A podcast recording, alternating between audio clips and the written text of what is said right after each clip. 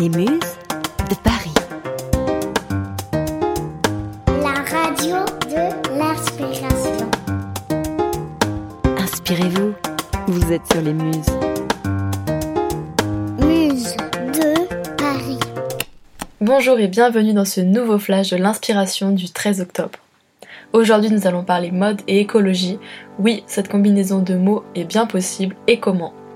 Vous n'êtes pas sans savoir que la mode est l'une des industries les plus polluantes du monde. Et oui, la fast fashion comme on l'appelle, ce sont des tonnes de vêtements produits mais surtout jetés chaque année.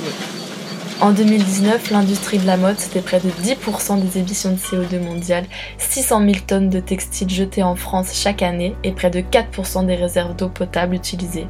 C'est énorme, non? Dans The Flash, nous vous avons dégoté des marques qui réinventent la mode de façon plus responsable dans une démarche d'économie circulaire.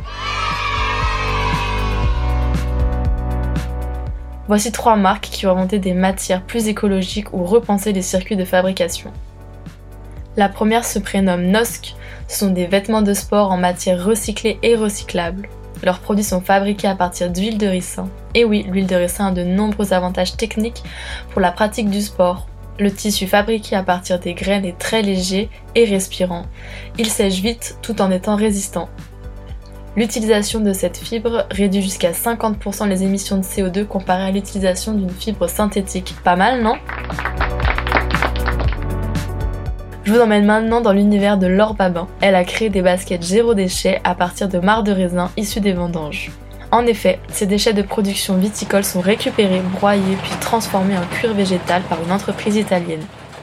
La semelle est conçue à partir de bouchons de liège recyclés. Même les lacets et la doublure intérieure ont leurs petits secrets. Tous deux sont conçus à partir de bouteilles plastiques repêchées en Méditerranée. Ces bijoux sont en précommande sous la marque Zeta.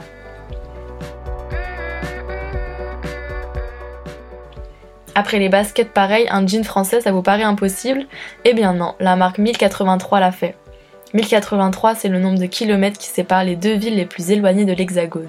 En 2013, cette marque s'est lancée le défi de relocaliser à moins de 1083 km de chez vous la fabrication de jeans. Chose dite, chose faite, la marque est même allée plus loin en créant un jean infini. Un jean en matière recyclée, 100% recyclable, mais surtout consigné. À la fin de la vie des jeans, ils sont récupérés, broyés pour être retransformés en fil pour les nouveaux jeans infinis. Avec cette citation Rien ne se perd, tout se transforme n'a jamais été aussi véridique, pas vrai? Pour clôturer ce podcast, des petits gestes existent pour faire la différence. Pensez au tri des vêtements que vous ne portez plus, à la deuxième main sur des applications ou des vide dressing avant l'achat de pièces neuves.